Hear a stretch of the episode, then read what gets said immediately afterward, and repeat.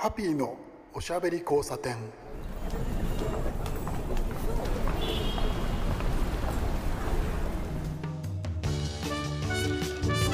こんばんは。ハッピーこと飯塚敦です。今夜も聞いてくださってありがとうございます。ちょっと涼しい夜なんですよね。えー、放送日が あの涼しい夜かどうかわからないんですけれど、えー、この収録をしている時ねなかなかこう涼しい感じでちょっと楽だなと、えー、そんなこんなでですね梅雨に入りましたよね。なかなかこう綺麗に晴れてくれなくて、うん、ちょっと大変だったりとか面倒くさかったりとかすることがあります、晴れないとできない仕事っていうのを実は僕は、え、しておりましてまあ、あの外でねアウトドアとかフィールドで、え、写真撮影をしなければいけないなんていう、え、お仕事もあるのでちょっとね雨の時期はなかなか、まあ、雨もまた、えー、楽しというところもあるんですけれどキャンプの中でね雨降られるとええーとか言う人もいますけれどなんかは割とそれはそれで楽しいよね。テントの中に引きこもって、えー、雨をこうね、えー、見ながら、えー、聞きながら雨の、えー、香りというか雨が降ると森の香りって強くなるじゃないですか。あれなかなか好きでいいもんですよね。最近はテント張らなくてですね、え、車で行って車中泊をしてみたいなのもありますけれどやっぱり雨の日に車で出かけて森の香りをね嗅ぐなんていうのはなかなかいい趣味なんじゃないかなと。まあ自分で言ってますけど。でですね、えー、今日は、えー、一人語りになるんですけど何をおしゃべりしようかなと思ったんですけれど、えー、前もちょっと同じようなことやったんですけどブログブログの話をねしようと思ってるんですよ。えー、僕のブログにはねいくつかのその何、えー、て言うんでしょうねその項目というか、えー、ページがありましてそこら辺からねちょっと、えー、ピックアップをしようと思ってます、えー、ブログを見ながら皆さんと、えー、おしゃべりしようと思ってます。まああのねブログのあの PV を上げたいというみんなブログ読んでよ僕のっていうところもあります。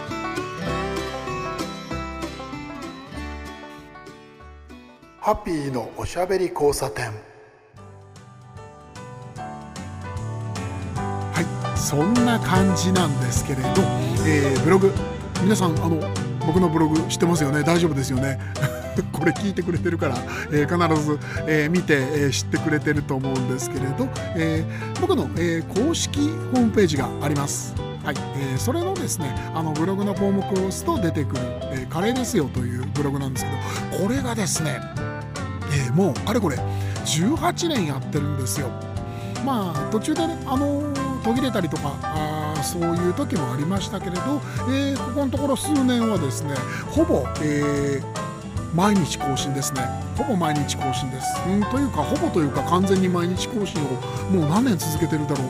えー、サンブロードバンド、えー、デジタルキッチンのねサーバーに移ってからもうだから3年とかそれ以上とか、えーずっとですねあの更新を続けているんですけれど、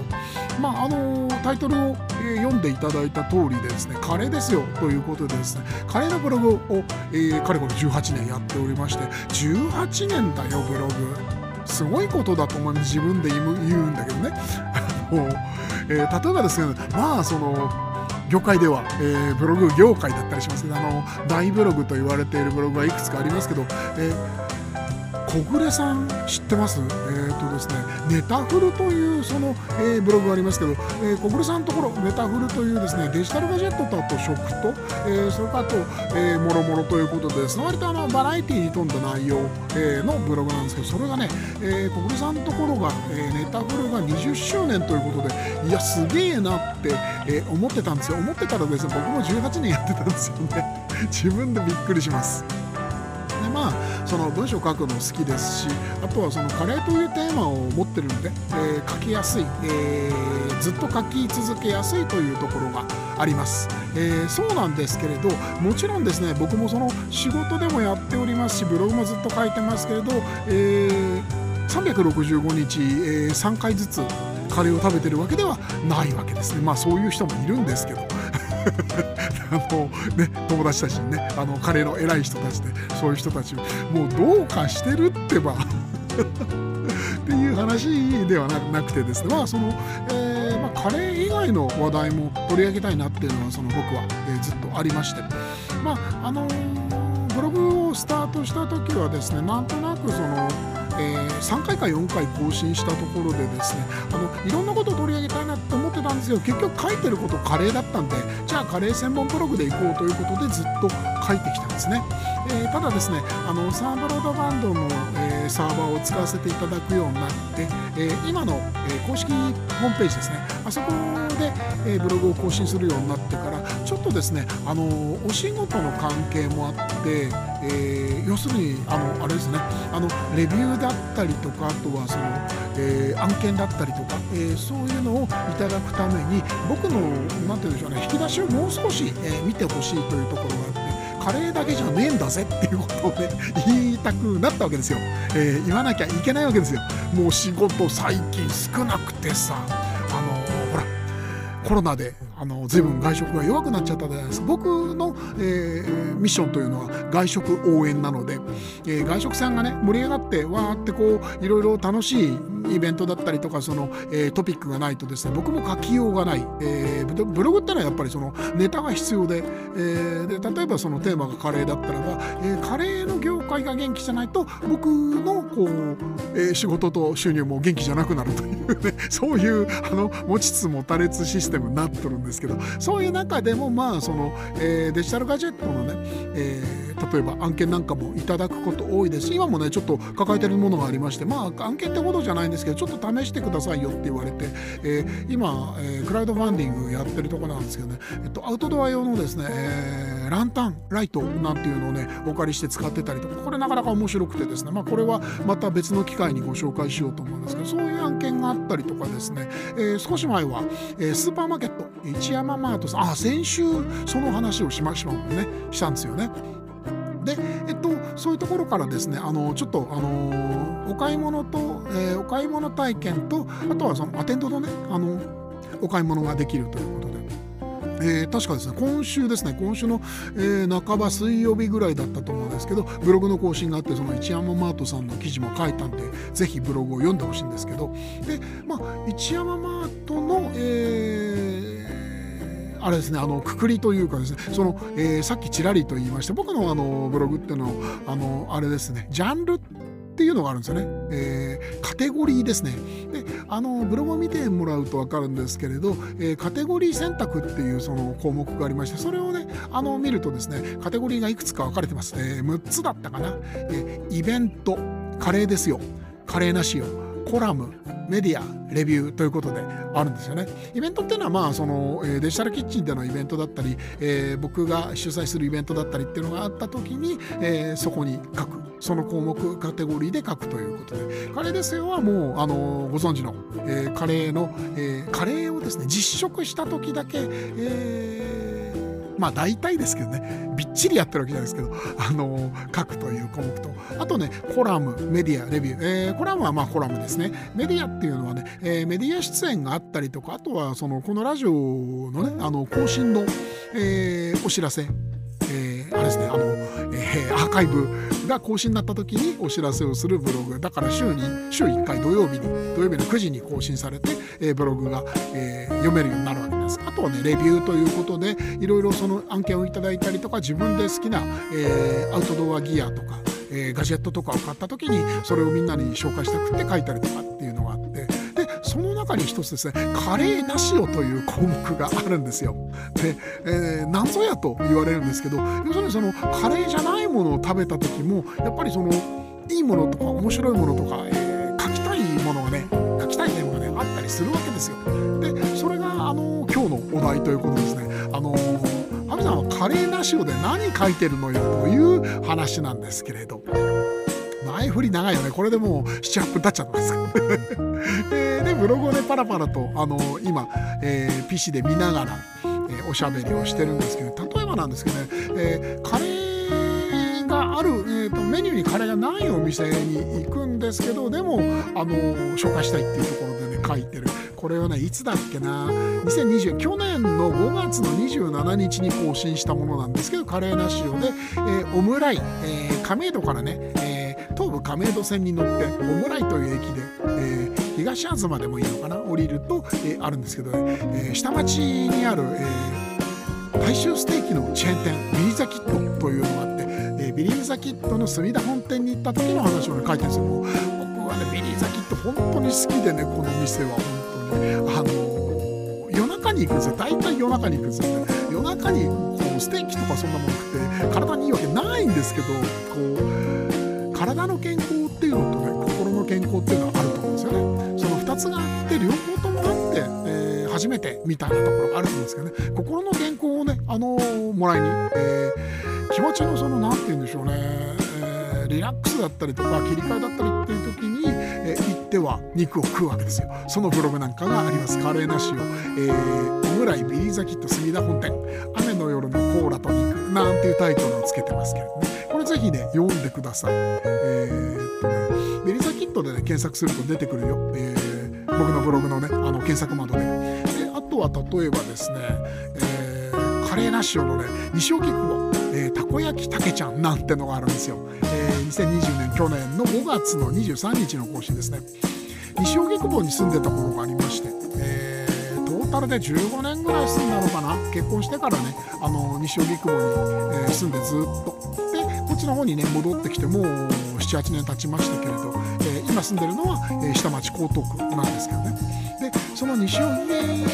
ー、西荻窪のね時代に西荻窪駅のね裏に、こけし屋というあの有名なあのランス料理の店がありまして、えー、あれですねあの文豪文壇の人たちが、えー、たくさん大正時代とかあの昭和の初めとかにね通ってたっていうようなすごい店なんです。大正時代合ってる？大丈夫？確かめないで言ってますけど。でね、えー、そこの裏にね夜中になるとねとたこ焼きの屋台があるんですよ、えー、たこ焼きたけちゃん。もう大好きでね美味しくてね。で、えー、そのね、えー、たけちゃんのね話を書いたりとかから今でも、えー、例えばなんですけど八王子方面高尾とかその甲府とか行った帰りにですね、えー車をね、あのー、そのままあの中央道から首都高に入らないでですね、あのー、調布で降りてでブラブラとした道を、えー、通ってですねカンパチカンナダだよねカンパチだよねカンパチに入ってですね西荻窪に寄って帰ったりするんですよ。で何するかっていうと大体それあの夜中だったりとか、えー、夜中ってことじゃないですけどねあの10時11時ぼちぼち終電かなぐらいの時間に、えー、そこらに通りかかると「たけちゃんやってねえかな」って言ってねあのお店出てないかなって言ってこう行ったりするんですね。で会ったりするとね嬉しくって買ったりとかするなんていうねそういうのがあったりですね。あとはですねまあ食べ物の話だけではないんですけどねあのいやでもカレーなしは基本的にはカレーじゃない食べ物ですからね。お店ばっかりってわけじゃないんですけどね。あとはね千葉のね、え、湾岸部にすごくねたくさん集中してあるお弁当チェーンがあるんですよ地域の、えー、出店してるのは本当に千葉だけなんですけどね千葉県内だけなんですけど、えー、豊島屋弁当というね、えー、豊島屋というねお弁当屋さんがあるんですよ。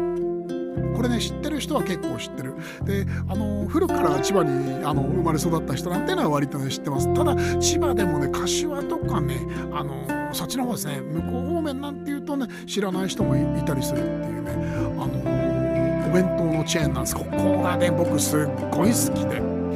であの割とですねワイルドな味のお弁当が、えー、売れ線なんですよ。んでねさっきあの海岸の方で、えっと、海浜部部にそのお店がたくさんあるかっていう話をしたかったとね、えー、豊島屋さんはですねもともとだからその木更津だったりとかの、えー、いわゆるその何て言うんでしょうねその、えー、千葉のね内房沿いにある工業地帯があるじゃないですか。始まりは千葉港から向こう側って感じですよね。あとはまああのあれですねあの蘇蘇我辺りか蘇我辺りからね海沿いにたくさんあの工場があるんですよね。そこら辺の工場地帯で食べてる、えー、あ工場地帯とあとは港ですよね。港で働いてる人たちがこう好むような濃い味のねお弁当をねあのこう作っててそれのね、えー、濃い味の、えー、チャー弁と言われていますあのチャーシュー弁当とかあとはね鶏弁当って言われている、えー、やつとかあとはねイカフライ弁当だよねあとミックスとか。そこら辺にかかっているですねまあ濃い濃くってね、あのー、強い味のねタレが大好きなんですよ。まあ僕もあの下町生まれのねガラパチなんで割とね濃いめの味とかね結構好きなんでね、えー、あの弁当本当にやめられなくてですね定期的に行っては、えー、買っておりましてそんな話を書いてたりですね。あとは例えばそうだなその食べ物に関してな、えー、かあの関係はしていますけれど、えー、食べ物屋さんではないところにもねあの行ったりしてて、えー、それをねカレーなし塩で書いたりとかするんですよ。皆さんはあのえー、と山梨県の北杜市、えー、知ってますか、えー、あれだよ。ほらあの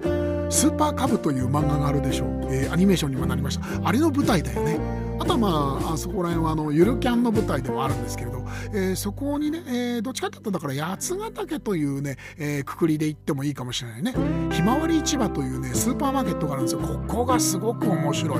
あの本当に全国からでね首都圏だけじゃなくて全国からスーパーマーケットの関係者がねあの視察に来るというあの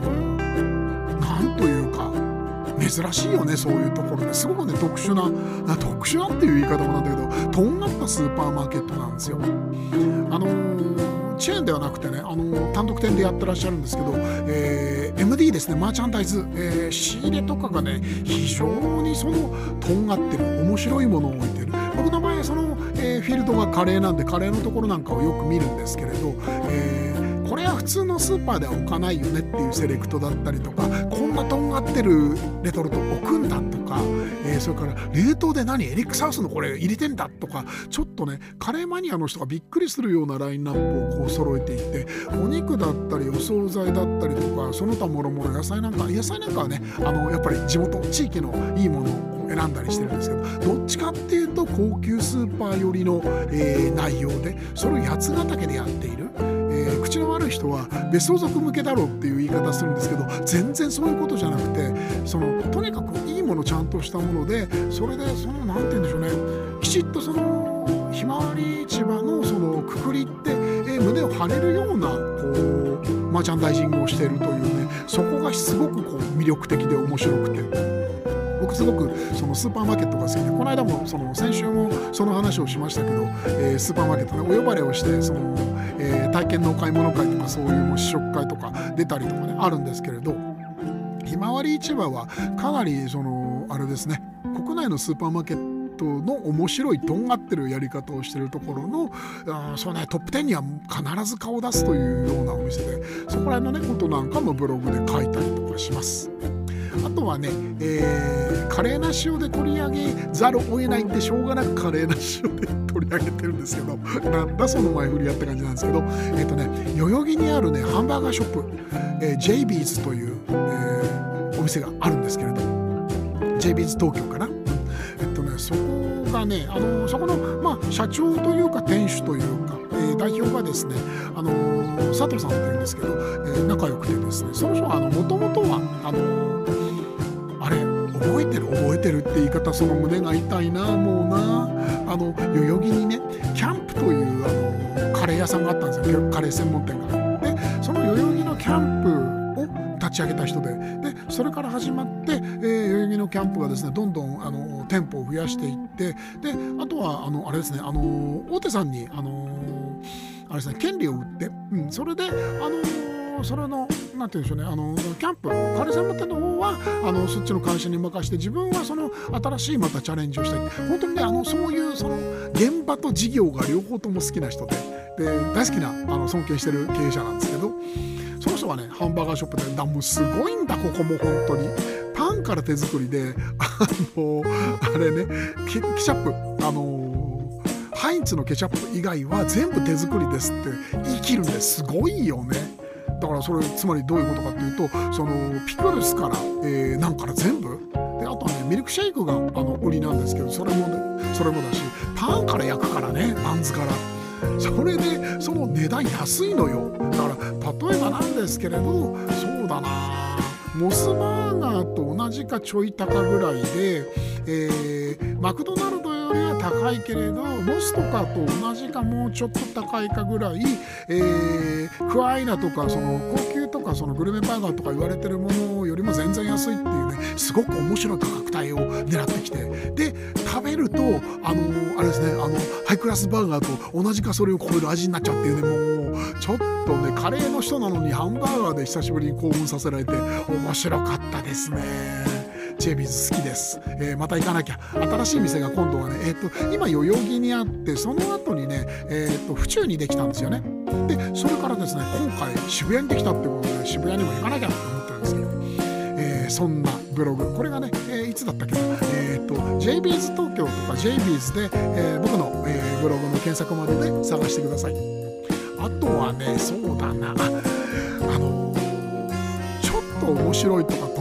とか特徴があるとか、えー、そういうお店僕すごく好きで、えー、印象に残る店。僕の基準での印象に残るというお店なんですけどねこの話は。えー、これがね、えー、同じく2022年のね、えー、1月の11日寒い時期だねまだ、えー、に行った、えー、食堂があるんです。僕食堂っていうくくりすごく好きでレストランじゃなくて食堂。あの街のおっちゃんとかねあのトラックドライバーとか、あのそう近所の人とかが来るようなその日常使いの外食っていうのはすごくあの好きなジャンルで食堂はよくね探しては行くんですけど、えー、千葉のね山武市という場所にある仲良しドライブインという店がある。これ名前がまずいよね。仲良しドライブインですよ。ドライブインって今使わないもんね。そういう言葉。ただねそのドライブインっていうのをね検索すると、えー、例えば Google マップで結構出てきててその、えー、出てくるそのドライブインとかその食堂がねいい感じなのよ。あの古い感じでもうちょっとその朽ちてしまってるような雰囲気あるんだけどでも現役で入ると大体その、えー、年取った、えー、おじいちゃんおばあちゃんがやってるようなお店が多いんですけれどそういう貴重品で今しか食べられないようなお店。うんまあそういう言い方はあまり良くないうんとは思うんですけどね。まあ現役でやってらっしゃるその肋骨の、えー、腕のあるコックさんがいたりとかするわけですここもねやっぱりねその看板が半分薄れちゃってるんですけどまあまあいい店でね。そこでねあのえマグロのねにんにく醤油漬け定食なんてのがあるわけですよ。カレーですよなんですけどね。でここの店カレーもあるんだよ実は。でもねでもねマグロのねにんにく醤油漬け定食食べちゃうわけですよ。もう最高によくてさ給食のお盆みたいなあのアルミのトレーにねあの丼ご飯と味噌汁とっていう感じで乗ってきてで漬物もまあまあですね何の変哲もないあの、えー、黄色いたくあんとねあの赤いしば漬けとかが乗っかってきててあとは味付けのりがついてたりなんかしてね。まあこういう組み合わせはですね、えー、おじさん的にはたまらないものがあるんですよ。ここも好きな店でね、えー、千葉のですね山武市にあるんですけどチャンスがあったらばね行ってもらうと面白いね。サーフィンとかやる人はね帰りによるとねお腹いっぱいにさせてくれるからねすごくいいと思うよ。あとはそうだな好きな店結構ねカレーナッシュの中にもあるんですよ、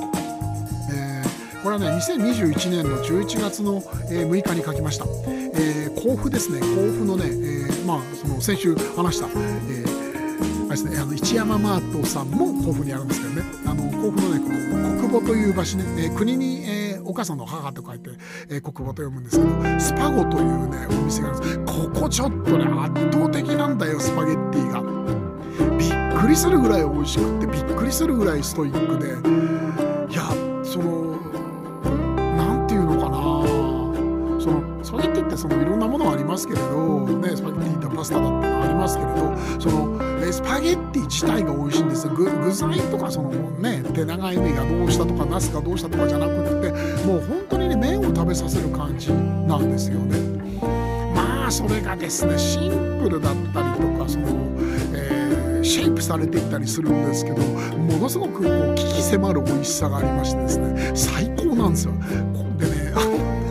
なんかよくわかんないんだけどあのちょっとね店内に緊張感が走ってたりするんだよね。あれなんだろうな、うん、店主さんはね割とあのこう寡黙な感じの人で一度お話をしてねいろいろお話聞いてみたいななんてことがあるんですけれど、まあ、なかなか叶わなくてですね。であとは例えばですけどねそうですね。あの今はね名前が変わってしまいました。ここのお店はね何度か取り上げてます、えー、これ2022年のね、え、夏です。9月の23日っていう記事があったりとかあとはね、えー、その前も言ってるね。あのね千葉の大網白里というところにあるですね、えー、元三井製パン、えー、三井製パンという名前でやってらっしゃってパンやってたんですけどね、えー、まあその、え、旦那様があのパンパンを焼いて奥様がね、え、スパイス料理カレーとか、え、出してたったスイーツとかがあるんですけどし経ってパンとカレーっていうねストレートの名前にね変わったんですよ。で、えー、いろいろあってパンは一旦そのお休みにして今はねクレープを、えー、メインでやってらっしゃるんですけどすごくいい店なんだよね快適で、えー、大網白里の吉備の森というところにあるんですけれどまあまあですね素敵な建物と、えー、ちょっとした可愛らしいお庭とであとはねテラスがあってで夏になるとねあのあれですねあのミストをこうシャーッと出してくれたりとかしてねあの熱いのをねこうギュッとこうなんていうんでしょう吹き飛ばしてくれたりとか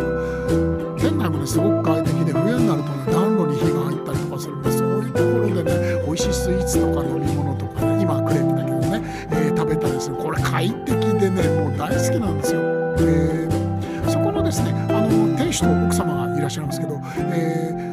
2人ともあの仲良くさせていただいてて、えー、奥様お手さんはですねあのまあまあ腕っぷしのあるですね、えー、カレーとかそのインド料理を、えー、精通してらっしゃる方でですね、えー、その方と僕ねあともう一つあのえっ、とですね3103、えー、コロッケというですねこれは、えー、同じく千葉のですねあの第六海岸という、えー、場所にあるお店なんですけど、えー、コロッケ屋さんなんですけど、えー、インドカレー出してる。そこの、えー、方とですね、えー、3社で一回ですねあのタンドリーチキン僕はねあのタンドールを持って行ってタンドリーチキンをね、え焼いたりとかしたんです。そういうねイベントをやったことがあるんですよ、えー、うちのデジタルキッチンのボスである、えー、菅野社長も、えー、その時に来ていただいてですね。まあ遠いとこ本当に申し訳なく 本当にありましたけど嬉しかったですよね来てくれて。実はですねまああのちょっと告知させてください。これあのそのイベントっていうのがあるんですけど、まあ、小さなねマルシェのようなものなんですけどそれをですねあの実は久しぶり4年ぶりにねまた開催することになったんですよ。もう超嬉しいんですよ、えー、それからですね、えー、名前がですね、えー、スパイシー、えー、マルシェという名前に、えー、なりそうなんですけどまあ仮ですね。2023年、えー、今年のですね7月23日の日曜日に、えー、11時からなんですけどね、えー、その三井クレープ、えー、大網白里市の三井クレープで開催することになりました。僕はですねあの前と同じくで、えー、タンドール僕タンドール持ってるんですよね。タンドール分かります？あのインドのなんとか、えー、タンドリーチキンを焼く釜ですね。あれを持って行ってタンドリーチキンをね、えー、野菜と一緒に焼こうと思ってますあとは、えーそのですね三井さんですね、えー、の奥様が、えー、カレープレートを作ってくださるそうでこれはね予約制なんですよ。あとは、えー、さっき出た3103コロッケの、えー、お二方がですねあの琴田、え、さんが、えー、コロッケをこれがまたですねちょっとですねもう話長くなるかもう時間ないんだけど。超美味しいコロッケをですね揚げて、えー、それもねあの販売になるということでその場で食べられますし、えー、飲み物なんかもね中で売ってますしちょっとね面白い集まりになりそうなんですよ。なのでぜひ皆さんあの置いてくださいませ、えー、もう一回言っときますね、えー、スパイシーマルシェという名前ます。2023年7月23日日曜日1日限りのイベントで、えー、11時スタートで売り切れ次第終了。カレープレートは予約制になっています、えー、僕のねあのツイッターとかインスタグラムとか見ると、えー、告知がどんどんされていくと思いますんでご覧ください。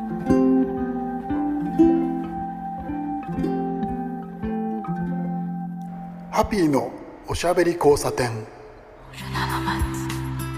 はいいかがだったでしょうか？そんなお話をね、えー、つらつらとしましたけれどブログ結構ね本当にあの華麗な仕様もね充実してるんで皆さんにね読んでもらいたいなと思ってるんですよね。結構いろんなとこ行ってるよ。デジタルキッチンだったら例えばね、えー、インくんあのー、ファン・インソンさんがねあの栃木の足利で、えー、カンテラスというあのお店にね、あのー、なんて言うんでしょうね、お料理のあのメニュー開発であの関わってで、そこに食べに行ったっていうのもね、書いたりとかしてますしね、えー、あとはそうだな、僕の、あのー、あれですね、あの住んでるところの並びにあるですね、えー、ラーメン5510というですね、あの移動の 大将がいるですね、おあのラーメン屋さんのことも書いてたりとかとにかくいっぱいいろいろなものをこう書いてますんで面白いことカレー以外のこともね結構書いてますからぜひぜひブログを読んでみてください。さてさて遅くなってきました。遅くなったんですけれどもう一回だけ告知です、えー、スパイシーマルシェは、えー、三井クレープ、えー、千葉のねえ、大網白里です。で、えー、2023年7月23日に11時から、えー、開催です。ぜひお越しください。さてさて遅くなりました。今夜も皆さんゆっくり休んでくださいね。お相手はハピーこと飯塚敦でした。おやすみなさい。